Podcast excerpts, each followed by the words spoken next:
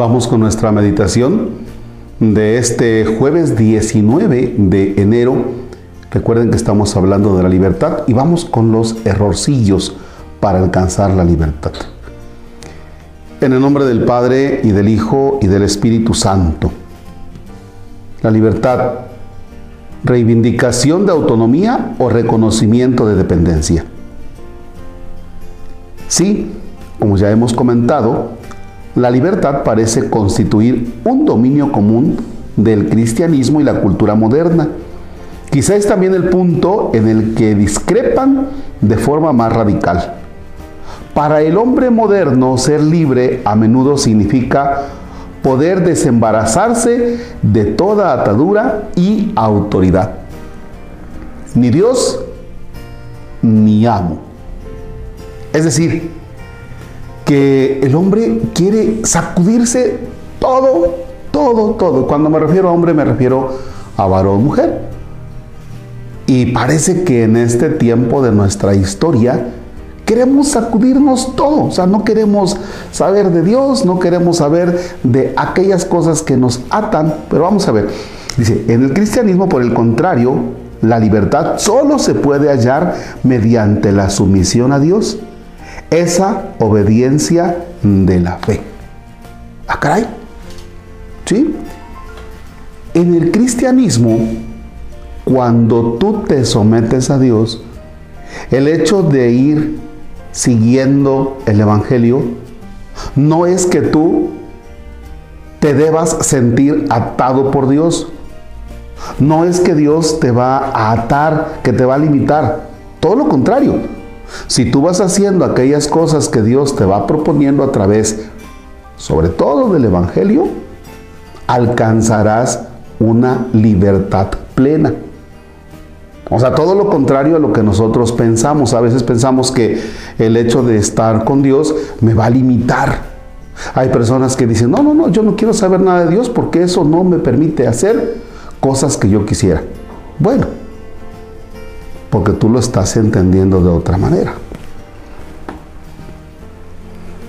La auténtica libertad es menos una conquista del hombre que un don gratuito de Dios. Entonces la libertad no es que tú la conquistes. La libertad es porque es un regalazo de Dios. Un fruto del Espíritu Santo recibido en la medida en que nos situemos en una amorosa dependencia frente a nuestro Creador y Salvador. O sea, en la medida de que tú te pones frente a Dios, alcanzas más la libertad. Es aquí donde se pone más plenamente de manifiesto la paradoja evangélica. Quien quiera salvar su vida la perderá, pero quien pierda su vida por mí la encontrará. Cuando tú renuncias a algunas cosas que a ti te gustan, pero que dejas entrar a Dios, eso te va haciendo más libre.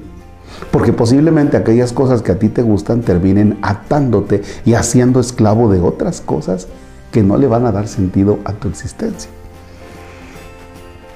Dicho de otro modo, quien quiera a toda costa preservar y defender la libertad la perderá, pero quien acepte perderla, devolviéndola confiadamente a las manos de Dios, la salvará.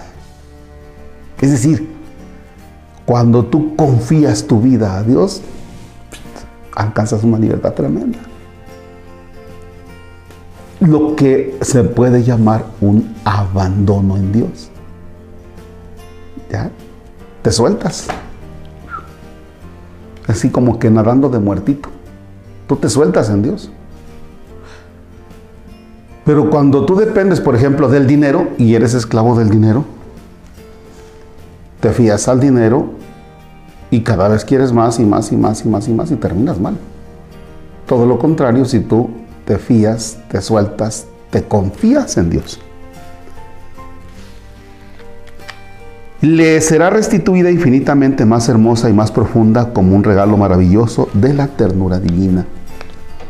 Más adelante veremos cómo nuestra libertad es proporcional al amor y a la confianza filial que nos unan a nuestro Padre del cielo.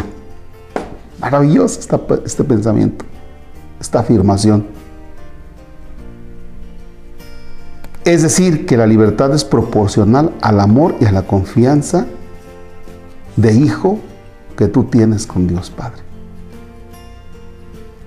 Entre más te abandonas a Dios, más libre eres. Pero aquí hay un gran paso, porque ¿cómo alcanzar esa confianza en Dios?